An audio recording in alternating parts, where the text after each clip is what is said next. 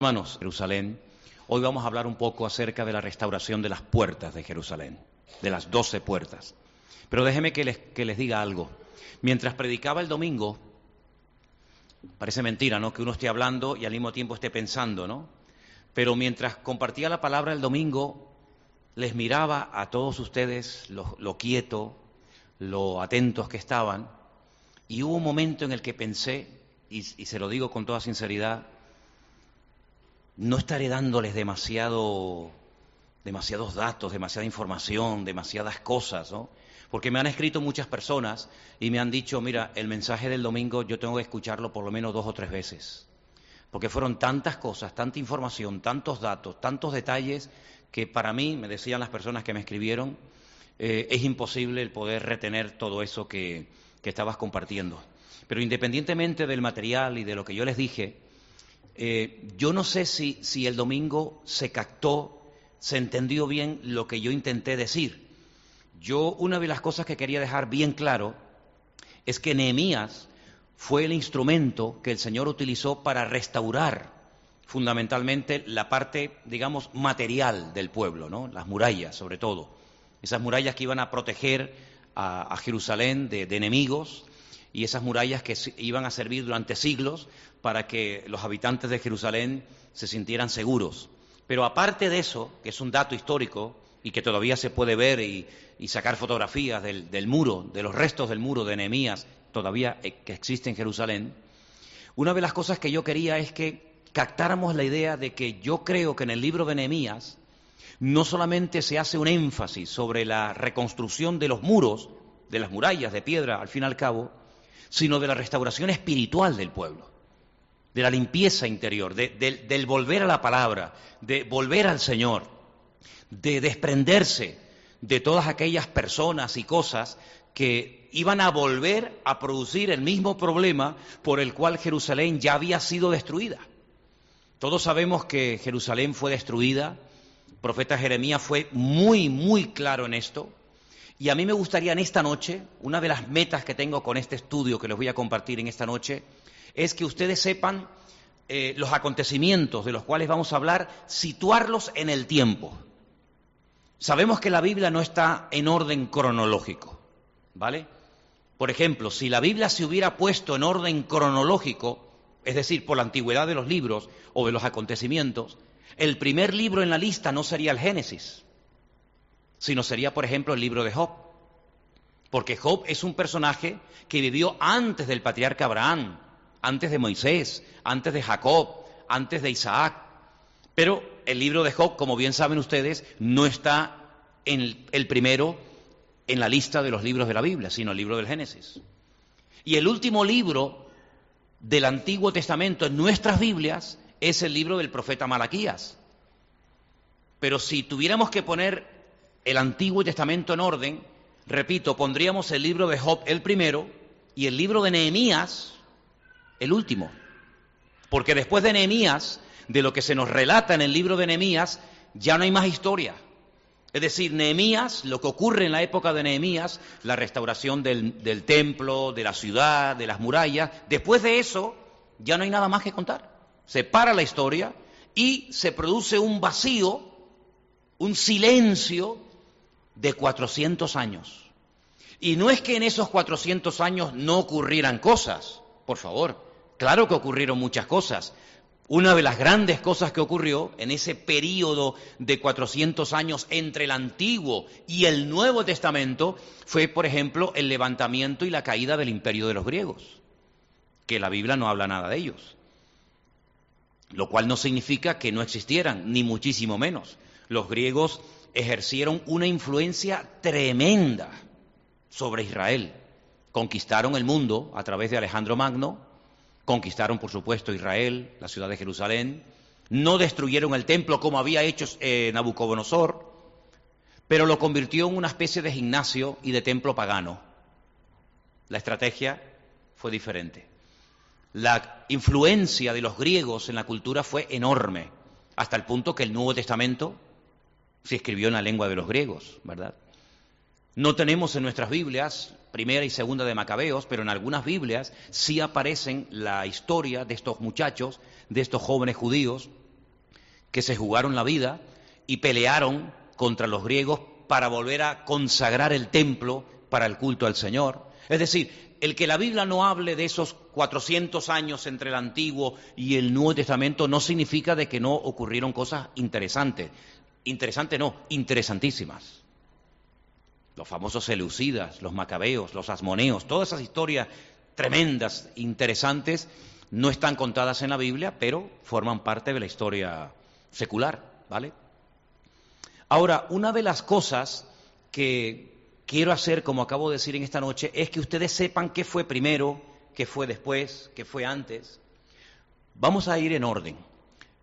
El profeta Jeremías fue el que profetizó desde dentro de Jerusalén, él vivía en Jerusalén, durante 40 largos años, que la ciudad iba a ser atacada e iba a ser destruida.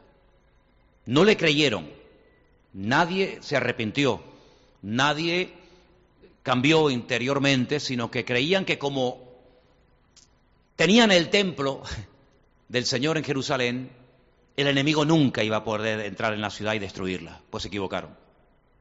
Se equivocaron totalmente. Jerusalén fue destruida desde los cimientos. Las murallas fueron derrumbadas. El templo fue quemado. Las puertas, lógicamente, también. Y miles de personas perdieron la vida. Miles. Y miles de personas fueron llevadas cautivas a Babilonia, no como esclavos, no eran esclavos, pero sí como cautivos. El famoso Salmo 137. ¿Quién no conoce el Salmo 137? ¿Se acuerdan? Cuando dicen que los que nos habían llevado cautivos nos pedían que cantáramos alguno de los cánticos que cantábamos en Sión, Sión es Jerusalén.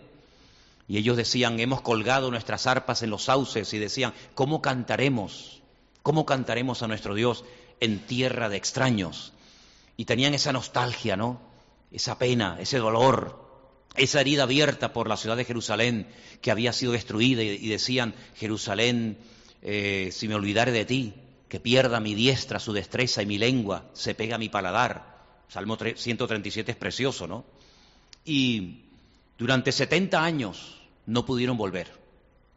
Vamos a leer algunos versículos en esta tarde del libro del profeta Jeremías, donde vamos a ver que aparte de profetizar la destrucción de la ciudad, hay una palabra, una promesa preciosa que yo quiero que la leamos en esta tarde. Y vamos a ir concretamente al libro de Jeremías. He, tomado muchísimos, muchísimos apuntes y los tengo aquí para compartirlos con ustedes. Vamos a ver hasta dónde llegamos. Vamos a ir a Jeremías 25 y después iremos a Jeremías 29. Jeremías 25, 11 y 12, preste atención, son palabras del profeta Jeremías antes de la destrucción del templo y de Jerusalén. Toda esta tierra, dice el Señor a través de la, boca del profeta Jeremías, toda esta tierra será puesta en ruinas y en espanto. Y servirán estas naciones al rey de Babilonia, tome nota de este dato, 70 años. 70 años. Versículo 12.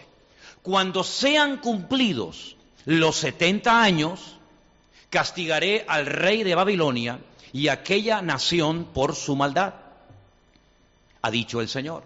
Y la tierra de los caldeos y la convertiré en desiertos para siempre. Es decir, se profetiza una destrucción, se profetiza la destrucción de Jerusalén, de las murallas, del templo, etcétera, pero al mismo tiempo se le dice al pueblo que después de 70 años podrían otra vez volver y restaurar la ciudad, las murallas, el templo, la vida religiosa, etcétera, etcétera. Quédense con ese dato, 70 años.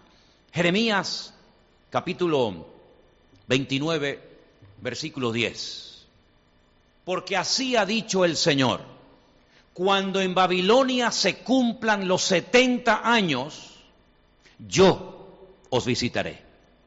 Despertaré sobre vosotros mi buena palabra para haceros volver a este lugar. Así que tenemos en, Jeremías 25 y en Jeremías 29 las dos promesas de la restauración, del retorno de las tribus del sur otra vez a su tierra. ¿Por qué digo las tribus del sur? Está bien con eso. ¿Por qué digo las tribus del sur? Porque, como bien saben ustedes, Israel estaba formada, estaba compuesta por doce tribus. Las diez tribus del norte se separaron en un momento determinado de las tribus del sur y adoptaron el nombre de Israel. Y la capital de las tribus del norte, la capital del reino de Israel, era Siquén, que era la capital de Samaria. ¿Vale? Y las dos tribus que quedaron abajo en el sur era la tribu de Judá y dentro de la tribu de Judá la tribu de Benjamín. ¿Vale? Así que saltabas de una calle a otra y en una calle estabas en la tribu de Judá y en otra calle o, un metro más adelante estabas en la tribu de Benjamín. De hecho, hasta el templo, la mitad pertenecía a la tribu de Benjamín y la mitad pertenecía a la tribu de Judá. ¿Vale? Las tribus del norte fueron atacadas y nunca más volvieron a su tierra, nunca más volvieron. Se conocen como las famosas tribus perdidas. Solamente lograron volver después de 70 años a su tierra a su país las tribus del sur, que se llamaba Judá. ¿De acuerdo? Así que el país durante mucho tiempo se enfrentó el norte contra el sur, en una especie de guerra civil, hermanos contra hermanos. El norte contra el sur, Israel contra Judá. Las tribus del norte desaparecieron, solamente Dios sabe dónde están. Aparecerán en los últimos tiempos, dice la Biblia. En el libro del Apocalipsis dice que doce mil miembros de cada una de las tribus de Israel se convertirán al, Mesías y serán los que van a evangelizar al pueblo de Israel durante el período que conocemos como la gran tribulación. Doce mil de cada tribu, un total de ciento cuarenta y cuatro mil. Que los testigos de Jehová saben que le dan una explicación muy particular, ¿vale? Gracias, escuchen bien este dato, esto es impresionante, gracias a que las tribus del sur regresaron, pudo nacer el Señor Jesucristo. Porque el Señor Jesucristo era de la tribu de Judá. Y si Judá no hubiera regresado del cautiverio en Babilonia, el Señor no hubiera podido nacer en Belén de Judea. Si no hubiera nacido en Babilonia, o sabe Dios dónde. Pero la palabra decía que él sería de la tribu de Judá por parte de padre y por parte de madre, y que nacería en un pueblo que le pertenecía al territorio que se le asignó a la tribu de Judá. Y ese territorio, ese pueblecito era Belén, Betlehem, la casa del pan, Belén de Judea. ¿Vale? Ahora, cuando retornan después de los 70 años, empieza la vida de cero. Ahora, hemos leído los versículos de Jeremías, donde se profetizaban los 70 años de cautiverio y el retorno. Vamos a ir al libro de Daniel, el libro de Daniel, capítulo 9, versículos 1 y 2. Daniel capítulo 9, versículos 1 y 2. Y vamos a ver algo muy interesante. Daniel capítulo 9, ¿lo tienen? Versículo 1 y 2. En el año primero de Darío, hijo de Asuero, para los que están documentados en la historia.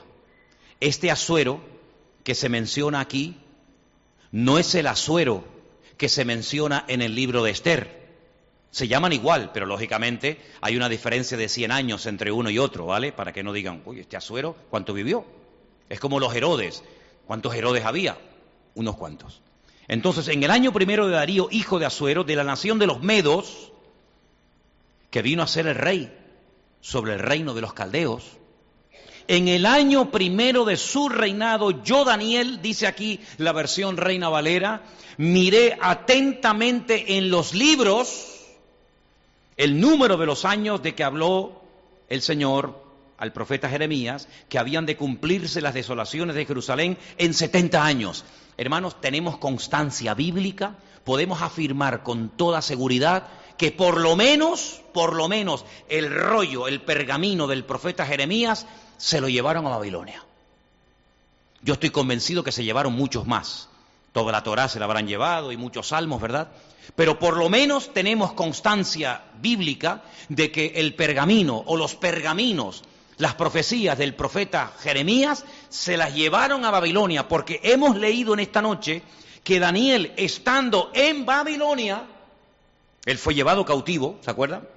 Miró atentamente en los libros. Y dicen qué libros estaba leyendo. En el libro del profeta Jeremías. Qué interesante, ¿eh? Y saben que lo que hemos leído nosotros esta noche, esos dos versículos de, Isaí, de Jeremías 25 y de Jeremías 29, son los mismos versículos que nuestro hermano Daniel leyó en Babilonia. Es impresionante, ¿eh? ¿No te animas con esto? Es alucinante saber que lo que yo acabo de leer ahora, hace 2500 años, un hombre en Babilonia llamado Daniel leyó exactamente lo mismo que hemos leído nosotros en esta noche. Dice la versión Reina Valera, Daniel, yo Daniel miré atentamente en los libros. Hay muchas versiones de la Biblia en todos los idiomas del mundo, por supuesto en español también. Pero esta traducción, concretamente este versículo, no otros, ¿eh? pero concretamente la versión Reina Valera, que es la que solemos utilizar nosotros en la iglesia, esta traducción no es, no es correcta del todo. Porque en el texto original, y, y lo he leído, no dice que miré atentamente en los libros, sino dice literalmente entendí en los libros. Es decir, Daniel entendió que el tiempo se acercaba de la liberación del cautiverio babilónico. Lo entendió. 70 años profetizó Jeremías.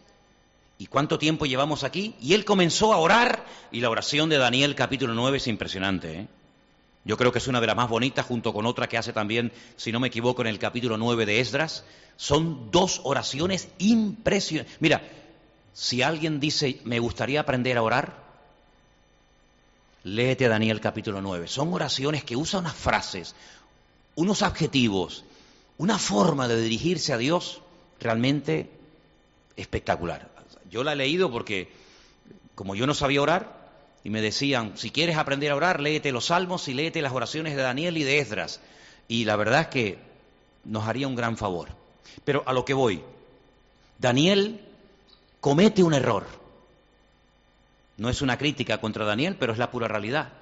Daniel se equivoca a la hora de calcular el tiempo, porque Daniel comienza a sumar o a contar desde que Jerusalén es atacada por el rey Nabucodonosor. Y cuando Nabucodonosor, rey de Babilonia, ataca Jerusalén, no destruye el templo en ese momento, sino 18 años más tarde. Y esa es la diferencia que hay entre, entre la preocupación de Daniel creyendo que ya se iban el año que viene o en un par de años de Babilonia y todavía faltaban 18 largos años. Porque, repito, él empieza a contar desde que Jerusalén es atacada, cuando él seguramente fue llevado cautivo a Babilonia, y no comienza a contar el tiempo hacia atrás desde que fue destruido el templo de Jerusalén. Es decir, que desde que Nabucodonosor ataca Jerusalén hasta que destruye el templo pasan 18 años, ¿vale? No fue algo inmediato. Pero bueno, dejando a un lado este pequeño detalle, hemos visto las profecías de Jeremías, hemos visto, o hemos visto ahora un versículo de cómo Daniel coge al profeta Jeremías y se pone a leer. Fíjate, en el cautiverio se consuela y se anima leyendo la palabra, como nosotros hoy en día, exactamente igual. No importa la situación por la que estemos pasando, el consuelo, el ánimo, el aliento que nos proporciona leer las Sagradas Escrituras no ha cambiado. Amén, hermanos. Da igual si es Daniel, Jeremías o quien sea, nosotros también, como Daniel, nos acercamos a la palabra, la escudriñamos, la, aprendemos, la estudiamos, porque a través de ella el Señor nos proporciona información detallada y específica acerca de los acontecimientos. El capítulo 9 es muy largo, pero vamos a saltar un poquito hacia adelante. Vamos a ir concretamente, estamos en Daniel, eh, el capítulo 9, vamos al versículo 23, por favor. Daniel 9, 23. Esta es una de las profecías para mí más hermosas de toda la Biblia.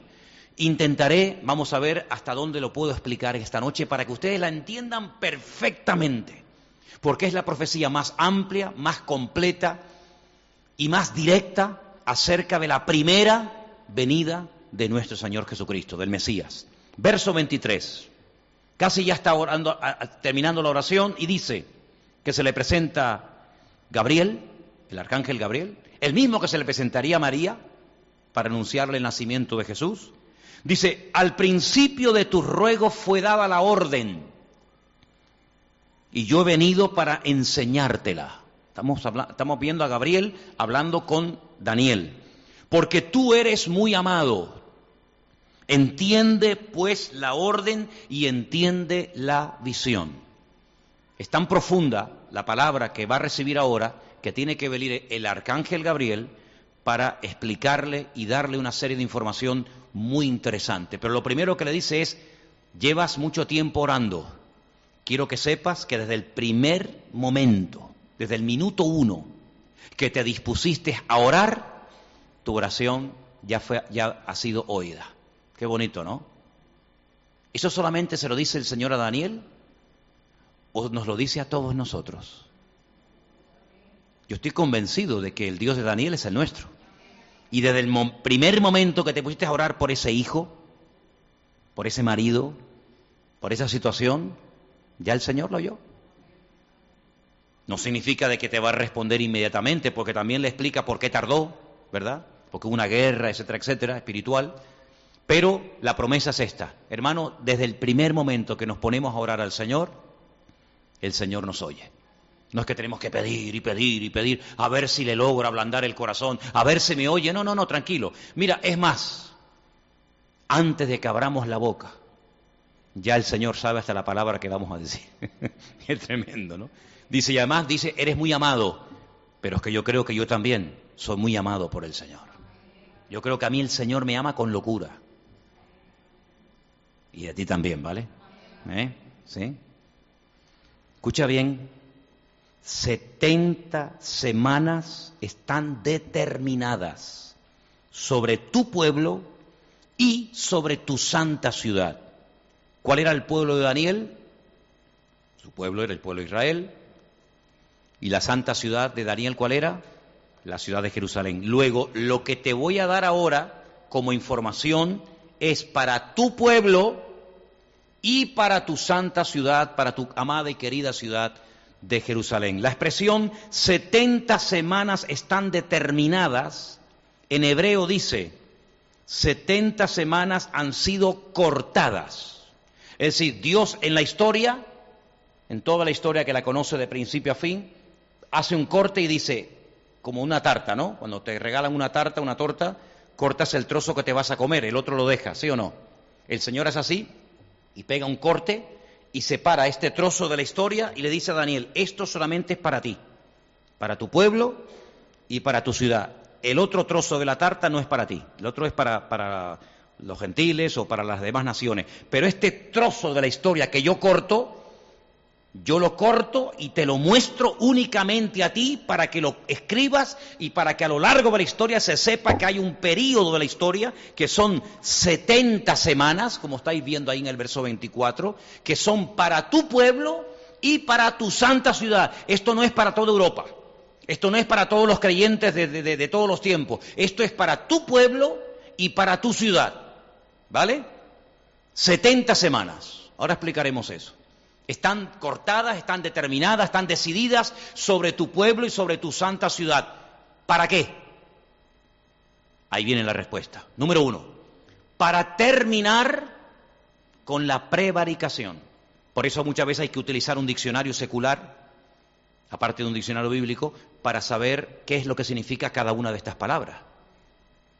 Porque en esas 70 semanas se va a terminar la prevaricación, se va a poner fin al pecado, se va a expiar la iniquidad, se va a traer la justicia perdurable, se va a sellar la visión y la profecía y ungir al santo de los santos.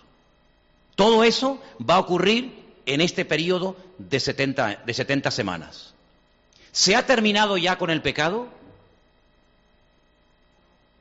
¿Verdad que no? ¿Se ha terminado ya con la iniquidad? Entonces este tiempo aún está en vigor.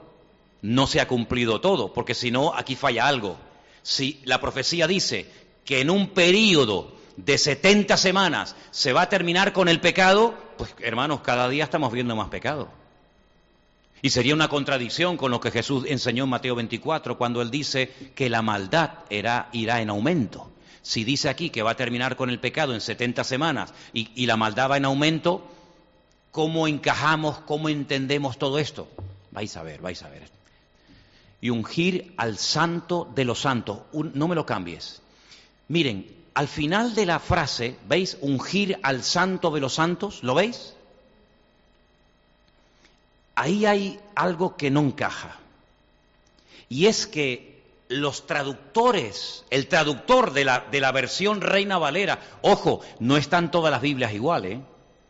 Yo he consultado con 12, 10 o 12 traducciones diferentes y no dice exactamente así, sino les voy a decir lo que, lo que dice. La última frase, ungir al santo de los santos, si os dais cuenta la palabra santo aparece en mayúscula, como dando a entender que en este periodo de 70 semanas se ungiría a quién? Al Señor Jesucristo, ¿sí o no? Porque pone al santo de los santos. ¿Te dan cuenta? Pero en el texto original no dice al santo, de dice al santo de los santos, pero hace referencia al lugar santísimo, que se llamaba el lugar santísimo y que en español pone el lugar santo de los santos. Aunque también vamos a ver algo muy interesante acerca de cómo en un momento determinado al Señor Jesucristo se le compara con el lugar santísimo pero no está en mayúscula lo de santo porque en hebreo, lo he dicho un millón de veces, no existen palabras mayúsculas, todas tienen la misma, el mismo tamaño, ¿vale? Para que nos entendamos. Seguimos leyendo el versículo siguiente. Sabe pues y entiende, dos verbos, sabe y entiende. Hay gente que sabe muchas cosas pero no las entiende. Y Gabriel no solamente viene para que sepas esta información y la tengas, sino para que la sepas y para que la entiendas. Tú tienes que saberla y tienes que entender que ahora viene ahí algo muy importante. Os estoy ah, compartiendo esta tarde la profecía más profunda e interesante de toda la Biblia. Yo estoy convencido que hay miles de cristianos que no han oído en la vida el estudio que ustedes están a punto de escuchar esta noche. Sabe pues y entiende que desde hasta min at, esas dos, esas dos preposiciones son tan importantes en la Biblia porque te delimita el espacio. Te dice desde aquí hasta aquí. Limita el tiempo y limita el espacio. Aquí limita eh, el, espacio y ahora vamos a ver en otro versículo muy rapidito cómo te limita el tiempo y el espacio. Sabe pues y entiende, sígame, que desde la salida de la orden, en el texto original dice de la salida de la palabra, desde la salida de Dabar, desde la salida de la palabra, para restaurar y edificar, dos verbos, no es lo mismo restaurar que edificar, son dos cosas diferentes, las veremos. Para restaurar y edificar a Jerusalén hasta el Mesías, el artículo no aparece en el texto original, pero en español es importante ponerlo, hasta el Mesías príncipe, habrá siete semanas y sesenta y dos semanas y se volverá a edificar la plaza y el muro en tiempos angustiosos. ¿Sesenta y dos y siete? Porque ahí pone siete más sesenta y dos, ¿cuánto es?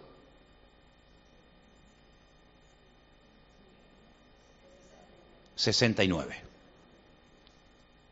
Vuelvo a repetir el versículo. Sabe pues y entiende que desde, ahí empieza, desde la orden, desde la salida de la orden de la palabra, cada vez que Dios hablaba, ¿no ven en Génesis 1? Y dijo Dios, sea la luz, ¿y qué pasó? Fue la luz. Cuando Dios da una orden, no hay nada que detenga la orden de Dios. En el momento en el que Dios diga, ya es el momento de salir, desde la salida de la orden para restaurar y edificar a Jerusalén hasta el Mesías príncipe, ¿este quién es?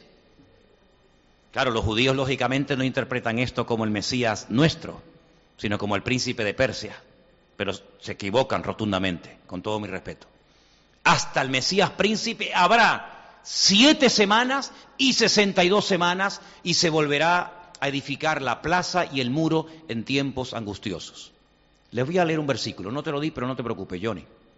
Escuchen este versículo que les va a ayudar mucho para entender estas dos preposiciones de vital importancia en la Biblia, desde hasta, desde hasta. Les leo el versículo y después les digo dónde está.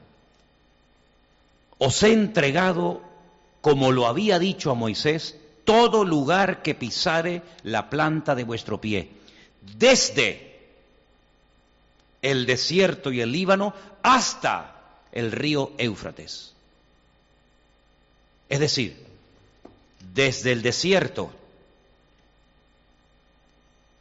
hasta el río Éufrates, todo esto será vuestro territorio. Con esas dos preposiciones, min, ad o desde, hasta, marca el territorio, el marco en el cual se va a poder mover con toda libertad y conquistar con autoridad Israel. No te salgas de ese desde hasta, porque no te daré ningún lugar que yo no te haya prometido entregar. Así que en Josué vemos cómo con las dos preposiciones que les acabo de mencionar, desde hasta, le indica a Josué dónde tienes que hacer la guerra y al mismo tiempo indirectamente dónde no tienes que hacer la guerra. No te vayas a conquistar Europa porque no vais a ganar la guerra. No te vayas a hacer la guerra a, Sudamérica porque no te voy a entregar ni un, centímetro de tierra. Pero desde el desierto y el Líbano hasta el río Éufrates, ataca, haz lo que quieras, porque esa tierra es tuya y la tienes que conquistar. Y esas mismas preposiciones las vuelve a utilizar Dios a través de Gabriel para decirle a Daniel, Daniel, escucha bien, estate atento a lo que te voy a decir, entiéndelo. Estás leyendo el libro del profeta Jeremías. Has entendido que ustedes van a estar aquí solo 70 años, ni un día más, ni un día menos. ¿Vale? Desde el momento en el que ustedes salgan de aquí, desde el momento en el que el rey, en este caso Artajerjes, uno de ellos, les dé el permiso, les dé la orden, que no está hablando por sí mismo, sino porque Dios le está diciendo que lo diga, porque si no sería imposible. Desde ese momento hasta que entre el Mesías príncipe, pasarán 69 semanas. Pero claro, tú ahora dices, vamos a ver, 69 semanas, ¿cuántos días son?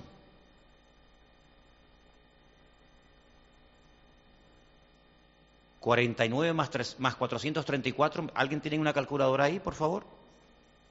49, que son 7, más 62 por 7, que son 434, ¿cuánto es? 434 más 49, 400, 483. ¿Por qué hemos hecho este, este, este cambio de días o de semanas o de años? Porque os tengo que explicar algo que es de vital importancia. Ustedes seguro que se podrían eh, eh, eh, aprender estas palabras que yo les voy a decir ahora, seguro que sí. Por ejemplo, fijaros que la palabra semana, la palabra semana en, español, no tiene la misma raíz del, número siete. Yo digo siete, o seven, o, o seven, séptimo, y digo semana, y no tienen la misma raíz. No tiene nada que ver una cosa con otra. Pero en hebreo es muy importante las raíces de las palabras, porque las raíces de las palabras nos indican que tienen un mismo origen. Si yo digo, por ejemplo, la palabra Sheva, ¿Sheva qué es? El número siete. Shabuim, siete. Y Shabuot, semanas. ¿Os dais cuenta cómo casi casi suena igual? Sheva, Shabuín, Shabuot. Está todo con la misma raíz. Es como si yo planto una semilla y de esa semilla solamente puede salir lo que el código genético de esa semilla ordena que salga. Si yo pongo una semilla de, de cualquier legumbre, no me va a salir otra. Exactamente igual ocurre en la Biblia. Cuando vamos al tiempo profético de la Biblia, el tiempo es totalmente diferente al nuestro. ¿En qué texto nos podemos basar para demostrar que el tiempo profético en la Biblia es diferente al calendario que nosotros utilizamos? Porque dicho sea de paso, para nosotros es muy importante nuestro calendario. Sí, claro. Pero es que hay un montón de calendarios que existen en el mundo. El calendario de los judíos no es el nuestro. El calendario de los chinos no es el nuestro. El calendario de los árabes no es el nuestro. El calendario de los indios no es el nuestro. El calendario de los persas no es el nuestro. Es decir, hay un montón de calendarios. ¿Y cuál es el calendario de Dios? ¿El nuestro? No puede ser el nuestro, por una sencilla razón. Porque nuestro calendario lo mandó a ser un papa. El papa Gregorio. Y en los tiempos del profeta Daniel, el Papa Gregorio y el cristianismo no existía. Por lo tanto, ¿cómo se contabilizaba el tiempo en los tiempos de Daniel? Totalmente diferente a cómo se contabiliza el tiempo en nuestros tiempos actuales, ¿sí o no? Por lo tanto, para poder entender este mensaje de las 70 semanas están determinadas sobre tu pueblo y sobre tu santa ciudad, hay que meternos en el tiempo de la Biblia, porque el tiempo en la Biblia es completamente diferente al nuestro. Y por eso Daniel, cuando leía al profeta Jeremías, él sacaba conclusiones en base al tiempo de la Biblia y no en base al tiempo de un calendario creado e inventado por un ser humano. Por ejemplo, en nuestro calendario el año cero no existe, pero el cero es un número.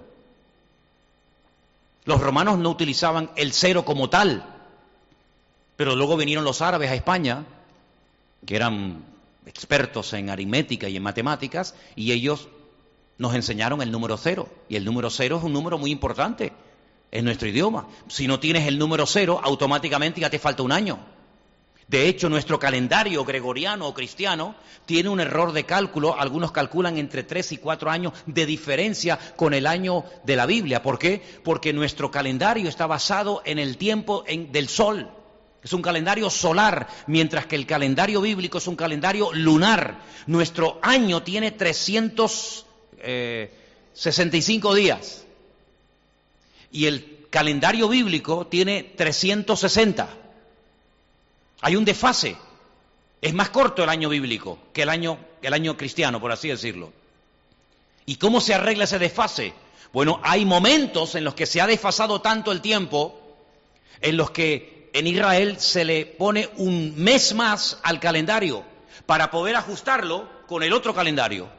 Y ese año se llama un año o un mes preñado, porque tiene en vez de 12 meses, tiene 13. Pero quiero llevarles al libro de Levítico, por favor. En el libro de Levítico, no sé si te pasé ese versículo, ¿sí? Vamos a verlo. Levítico 25.8.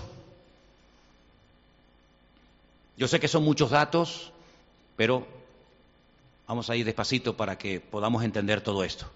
Jeremías profetiza 70 años. Ahora Daniel leyendo a Jeremías se da cuenta de que el tiempo se acorta, se acerca. El profeta Gabriel le dice que 70 semanas están determinadas sobre su pueblo y su santa ciudad. Pero ¿son realmente semanas de años? O, o perdón, de días? ¿O son otro tipo de semanas diferentes a las que tenemos en mente nosotros? Ahí lo tienes, la explicación contarás siete semanas de años. Siete veces siete años. Siete, siete veces siete años, ¿cuánto es? 49. De modo que los días de las siete semanas de años vendrán a serte 49 años. Luego, si yo te digo una semana de días. Shabuín Yamin. Como lo dice la ley, Shabuín, semanas, Yamin, de días. ¿Cuántos días son? Ok. Pero si no incluyo la palabra Yamin, que es de días, simplemente digo Shabuot o Shabuín, son semanas de años. Entonces, leyendo el mismo versículo de otra manera, lo leeríamos así. Volvamos a Daniel, capítulo 9, versículo 24. Dice aquí, 70 semanas están cortadas, están determinadas, escogidas para tu pueblo y para tu santa ciudad. Si lo leyéramos traduciéndolo a años, leeríamos 490 años están determinados para tu pueblo y para tu santa ciudad. ¿A que lo entendemos ahora mucho mejor? Ah, entonces no son 490 días, porque no pasaron, como bien saben ustedes, 490 días desde que salen de Babilonia del cautiverio y regresan a Jerusalén hasta que el Señor Jesucristo entra triunfalmente en Jerusalén. No, pasaron mucho más. Pasaron concretamente 483. Y tú dices, pero si son 490 nos faltan 7. ¿Dónde están? Durante años, les confieso, durante años, este pasaje me volvía loco. Porque decía siete semanas y 62, total 69, pero al principio me habla de 70. Si lo traduzco en años, son 483, me faltan siete. Y era una cosa que, yo digo, Señor, pero que, no lo entiendo. Bueno, gracias al Señor, yo creo que cuando se le pide al Señor entendimiento y sabiduría, yo creo que el Señor la da. Y además no es, no es nada para, para, honra para uno, ni mucho menos, porque la Biblia dice que si alguno tiene falta de sabiduría, y yo he tenido falta de sabiduría en multitud de ocasiones, ¿qué hago? Pues, pues te aguantas, no. Pídela, pídala, y el Señor se la dará abundantemente. Y yo creo que a mí en la palabra el Señor me ha dado sabiduría. Para la gloria de Dios lo digo. Y lo digo para la gloria de Dios porque no es mía, sino que Él me la dio. Y ahora mira lo que dice, seguimos leyendo. Versículo 26. Después de las 62 semanas, se le quitará la vida al Mesías. Hermano, hay que ser ciego espiritualmente para leer esto y no entenderlo. Y saben que yo he tenido la Biblia abierta por ese versículo le he dicho a un rabino que lo lea y me dice esto es muy difícil de entender. Es terrible, ¿eh? es impresionante, tremendo. Después de las 62 semanas se le quitará la vida al Mesías. Dice, mas no por sí. Es decir, él mismo no se la va a quitar. Y el pueblo de un príncipe que ha de venir destruirá la ciudad y el santuario. Pero pero, pero si ya está destruida. ¿Me explico? Ya la ciudad de Jerusalén está destruida, no existe. Por eso Daniel está en Babilonia hecho polvo, orando, diciendo, Señor, sácanos de aquí para volver a nuestro país y restaurar el santuario, el templo, las murallas, la ciudad. Aún no ha sido, no ha sido eh, reconstruida y dice, vendrá un príncipe que destruirá la ciudad y el santuario. Otra vez. Aún no la han reconstruido y ya le está profetizando que se la van a reventar otra vez. ¿Qué te parece? Y él orando para volver y reconstruir el santuario y el templo. Y el Señor le dice, sí, pues va a venir un príncipe que la va a destruir otra vez. Va a destruir la ciudad y el santuario. Y su fin será como, dice, ahí no se entiende mucho, parece que va a venir como un diluvio, ¿no? Pero el texto original dice, será como, como un diluvio, como una inundación, ¿verdad? Y hasta el fin de la guerra durarán las devastaciones. Y ahora viene la famosa semana que nos falta, los famosos siete años. Y por otra semana, por otros siete años, siempre hay que multiplicar por siete, confirmará el pacto con muchos a la mitad de la semana. La mitad de siete años, ¿cuánto es? Tres años y medio. ¿Se dan cuenta cuando ustedes leen en Apocalipsis tres años y medio? Que es lo mismo 1260 días o 42 meses, es lo mismo, es lo mismo. O cuando dice Daniel tiempo, tiempos y la mitad de un tiempo, es exactamente lo mismo. Pues dice que a la mitad de la semana hará cesar el sacrificio y la ofrenda. Después, con la muchedumbre de las abominaciones, vendrá el desolador, hasta que venga la consumación y lo que está determinado se derrame sobre el desolador. Miren, hermanos, Daniel está orando para reconstruir, o para, mejor dicho, para salir y, regresar a, Jerusalén y reconstruir la ciudad. Y el Señor le está presentando un panorama que le dice, mira, ustedes restauren el templo, ustedes reconstruyan las murallas, pero todo esto otra vez va a ser destruido. Y es que no salen de una para meterse en otra. Aún no han salido de aquí, aún no han puesto ni una piedra sobre una piedra, y ya te estoy diciendo que por mucho que se esfuercen, todo volverá a ser destruido. Y sabes, Daniel, cuando está recibiendo esto, hay momentos en los que él dice que no entendía. Pero ahora nosotros que podemos mirar atrás y decimos, ¿se cumplió o no se cumplió parte de esta palabra profética Daniel? Totalmente. Pero cuando vamos a Jerusalén y vemos el muro que levantó Nehemías destruido, y vemos que en las planadas de las mezquitas no está el templo, sino un par de mezquitas musulmanas, vemos que todo se ha cumplido literalmente. Otra vez le volvieron a romper el templo, otra vez volvieron a derrumbar las murallas, otra vez volvió a ser destruida y atacada y arrasada Jerusalén, como dijo el Señor al profeta Jeremías. Ahora, al profeta Daniel, perdón, cuando Nehemías regresa a, a Jerusalén, su sueño cuál es? Reconstruir la ciudad. Él no dice, bueno, pero si todo esto va a ser destruido, ¿para qué lo construimos?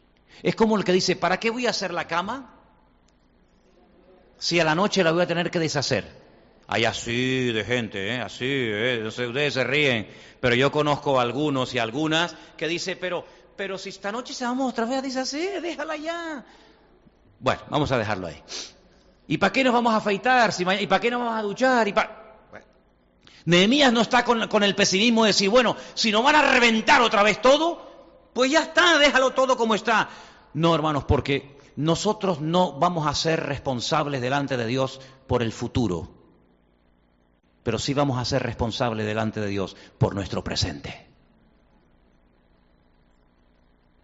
Eso es algo que para mí me ha impactado muchísimo. Porque cuando yo leo la Biblia, veo que Nínive fue destruida 130 años después del profeta Jonás.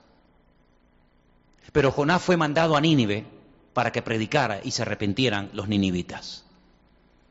Nosotros sabemos que el Señor viene que todo va a ser destruido, que, el anticristo viene, etcétera, etcétera, pero nosotros no vamos a tener que rendirle cuentas al Señor por el futuro, ni por lo que no podíamos hacer, pero sí vamos a rendirle cuentas al Señor por lo que sí podemos y debemos hacer. Si mañana viene un terremoto y se cae este edificio, yo sé que a mí el Señor me puso en el corazón que hiciéramos esta obra. Si yo supiera que mañana va a venir un terremoto y, rompe todo, pues no sé cómo actuaría, pero lo que está bien claro es que no nos preocupemos por el futuro, sino basta cada día su propio afán. Y eso es vivir actualizado en el Señor cada día.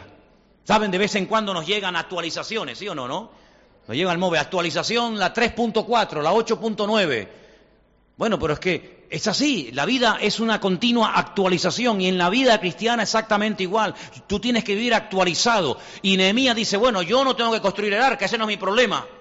Yo no tengo que construir el templo, eso no es mi problema, pero mi llamado es levantar un muro. Si mañana vienen otros y lo revientan, eso no es problema mío, pero nunca me, nunca me podrá decir el Señor, tú no levantaste el muro cuando tenías que haberlo levantado. A ti no te preocupe lo que van a hacer los demás en el futuro. Tú debes de preocuparte por lo que tienes que hacer hoy. ¿Cuántos dicen amén? Y, y si vivimos con esa filosofía o ese estilo de vida, pues vamos a disfrutar del minuto a minuto. Y vamos a sacarle jugo a todas y a cada una de las cosas. Ponme la lista de las puertas, por favor. Porque ¿de qué sirve construir unas murallas si no se le hacen puertas? ¿Eh? Si no se construyen puertas, más que una ciudad está construyendo una cárcel, ¿no?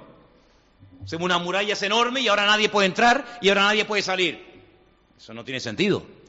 No, hay que, hacerle puertas a la ciudad. Y mira tú por dónde, yo sé que esto lo sabéis, pero a mí personalmente me ha gustado mucho, que cuando voy al último libro de la Biblia, y la Biblia describe la santa ciudad de Jerusalén, tiene exactamente el mismo número de puertas que las puertas que le construyó Nehemías en su época. Doce puertas. Dice cuatro al norte, eh, a ver, no, perdón, tres al norte, tres al sur, tres al este y tres al oeste. Claro, aquí la, la Nueva Jerusalén tiene puertas de perlas. Estas no eran de perlas. Pero me llama mucho la atención del nombre de las puertas. Ahora, quiero aclarar algo. Si usted se mete en Internet y busca información sobre las doce puertas de Jerusalén, va a escuchar cada tontería. Le, dan, le quieren dar una aplicación a, a las puertas que es como rizar el rizo, es querer espiritualizar algo que no es tan aplicable como intentan decirlo, pero yo solamente le voy a decir una cosa, voy a pararme en el significado de, algunas, no de todas las puertas, ¿verdad?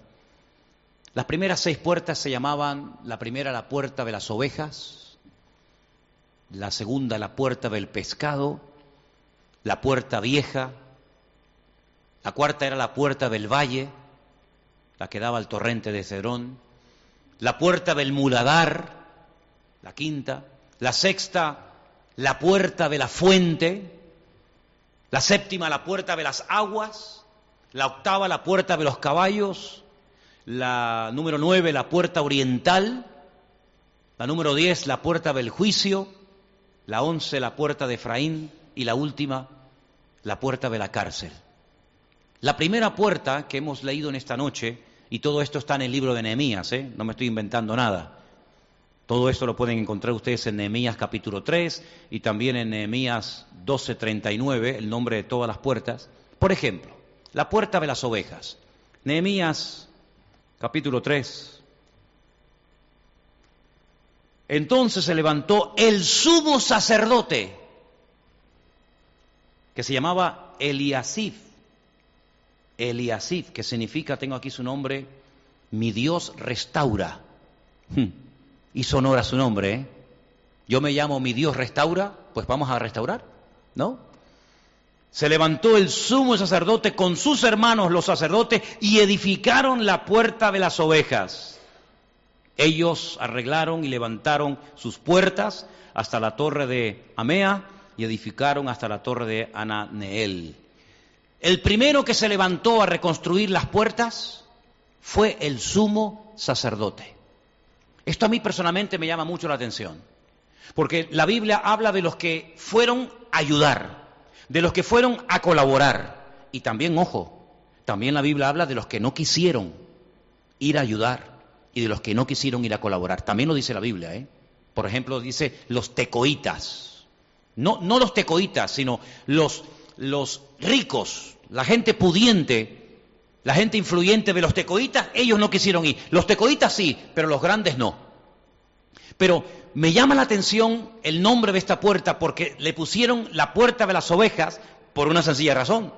Porque era la puerta más cerca del templo. Y era la puerta por la que entraban las ovejas para ser sacrificadas posteriormente en el altar del templo de Jerusalén. Eran puertas por las que se entraba, pero no se salía eran puertas que llevaban a la muerte, al sacrificio.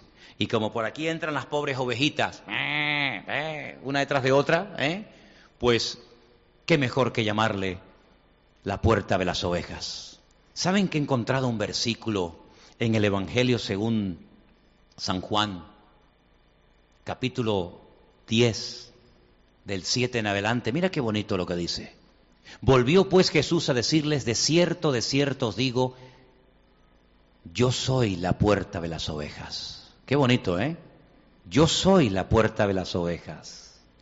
Todos los que antes de mí vinieron, ladrones son y salteadores, pero no los oyeron las ovejas. Yo soy la puerta.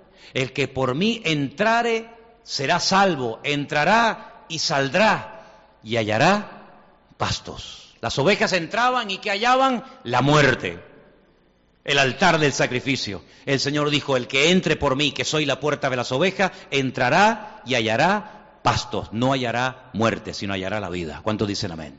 Por eso se llamaba la puerta de las ovejas. La puerta del pescado, ¿por qué se llamaba así? Pues porque por ahí entraba el pescado que venía del mar de Galilea.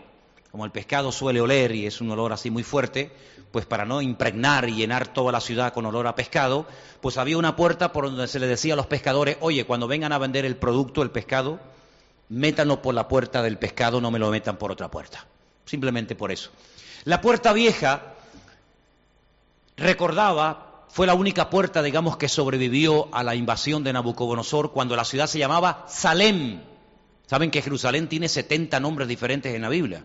Es la única ciudad del mundo que recibe 70 nombres diferentes que están en la Biblia. Y a la ciudad de Jerusalén se le llamó en su época, antes de, de que se le llamara Jerusalén, se le llamó Salem. ¿No había uno que era rey de Salem? ¿Quién era? El que en la Biblia en Reina Valera dice Melquisedec, el Melech Sedek, el rey de justicia. ¿eh? Vivía en Salem, vivía en la ciudad de Jerusalén. Y entonces esa puerta antigua recordaba el pasado de la ciudad. Qué bueno es recordar de dónde nos sacó el Señor, ¿verdad? Y quiero solamente detenerme en la puerta del muladar. Quiero darles unos datos a ver qué les parecen a ustedes. A ver qué les parecen estos datos. Los tomé en, este día y son los siguientes.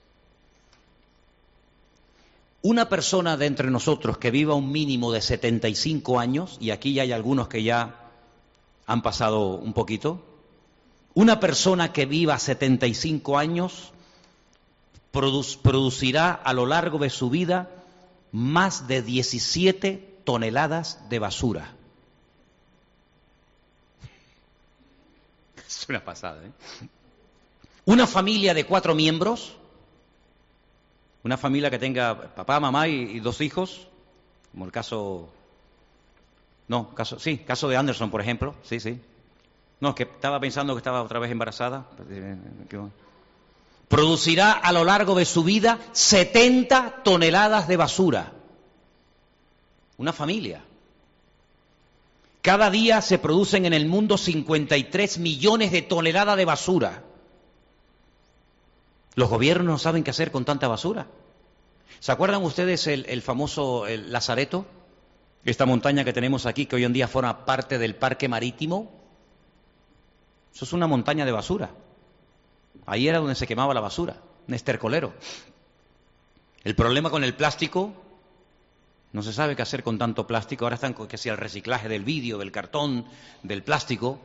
Pero realmente la basura a nivel mundial es un problema tremendo. Producimos tanta, tanta, tanta basura que no se sabe qué hacer con ella.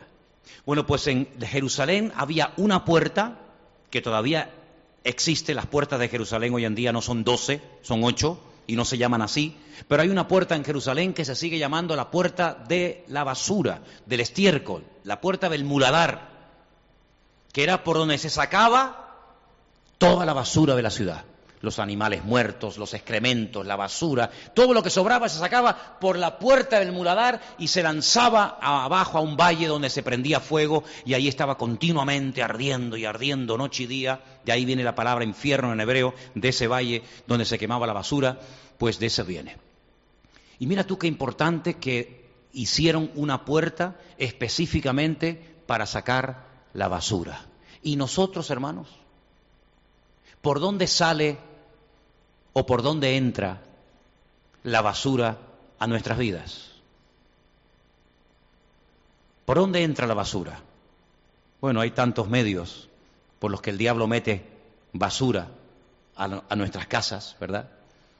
Pero la Biblia nos enseña que tenemos que limpiarnos, que tenemos que desprendernos de todo eso que es un peso, un lastre, a la hora de correr con paciencia la carrera que tenemos por delante. Yo voy a parar hoy aquí. Tengo muchísimo más material, el domingo vamos a compartir más. Pero quiero que nos quedemos con esto en esta noche. Todo lo que vemos en lo natural, la restauración del templo, la restauración de las puertas, la restauración de las murallas, detrás de todo eso, yo quiero que captemos la parte espiritual. Esas puertas representan cosas, ¿verdad? Esas murallas nos protegían a los habitantes de Jerusalén. ¿Qué murallas son las que estamos poniendo alrededor de nuestras casas, de nuestros ojos, ¿Qué es lo que Dios, he hecho una lista, seguramente entre todos la haríamos mucho más extensa, pero ¿qué es lo que hoy Dios quiere restaurar en nosotros o en la iglesia? El domingo hablaremos de esto. ¿Qué cosas quiere restaurar el Señor hoy en día? ¿Y cómo las puede restaurar? ¿Y cuándo las puede restaurar? Lean por favor con paciencia si pueden el libro de Nehemías. Es un libro extraordinario. Daniel no vio la reconstrucción del templo. Daniel murió en Babilonia, muy mayor. Daniel no volvió nunca a su tierra. Daniel fue un hombre fiel al Señor, pero murió en el exilio, murió en Babilonia. Llegó a ser un hombre grande, un hombre muy usado por el Señor, pero él oraba por cosas que iban a suceder en el futuro que él nunca las vio cumplidas. Y qué privilegio tenemos nosotros de poder mirar atrás y ver que por aquellas cosas por las cuales oró fervientemente y ayunó durante semanas el profeta Daniel, nosotros hoy en día podemos verlas, escudriñarlas, estudiarlas porque vemos que la palabra se cumplió al pie de la letra sin faltar absolutamente nada. Pidámosle al Señor que restaure todas y cada una de las áreas de nuestra vida. Que Él sea nuestro muro, como dice la Biblia, yo seré muro de fuego alrededor de, de nosotros. Vamos a orar en esta noche y el domingo, Dios mediante, con ayuda del Señor, seguiremos con este estudio acerca de la reconstrucción, de la restauración de la ciudad de Jerusalén, con sus puertas, su templo, sus murallas, que el Señor siga restaurando nuestras vidas y que podamos ubicarnos en el tiempo de Dios, que podamos discernir en qué momento histórico nos encontramos, que podamos entender, no solamente saber, sino entender qué es lo que el Señor quiere hacer en nuestras vidas hoy en día. Hay tantas aplicaciones, que el Señor nos ayude a tenerlas en cuenta. Padre Celestial, Muchas gracias por el privilegio que nos das de acercarnos a tu palabra. Palabra que contiene tanta riqueza, tanta información, tanta sabiduría. Te pedimos, Señor, que abras nuestros ojos para que podamos ver las maravillas de tu ley, para que podamos descubrir tu poder, tus planes, tus propósitos, tus objetivos, tu voluntad a través de las páginas de tu palabra. Gracias por este regalo precioso que nos has dado, que así como Daniel escudriñaba las escrituras para saber cómo actuar, cómo orar y, qué esperar, que también nosotros, la iglesia tuya hoy en día, pueda, a la luz de tu palabra, saber qué es lo que tú quieres hacer en nuestros tiempos. Te damos gracias, Señor, porque tu palabra es viva, es eficaz, nos instruye, nos redarguye, nos reprende, nos anima, nos exhorta, y por eso te damos siempre las gracias y la gloria y la honra por lo bueno que eres. Ponemos este estudio y lo que vamos a hablar los próximos días en tus manos. Danos sabiduría, memoria y capacidad para retener todo esto. En el nombre precioso de Jesús. Amén. Y amén. Nos ponemos de pie, hermanos, en esta mañana. En esta tarde.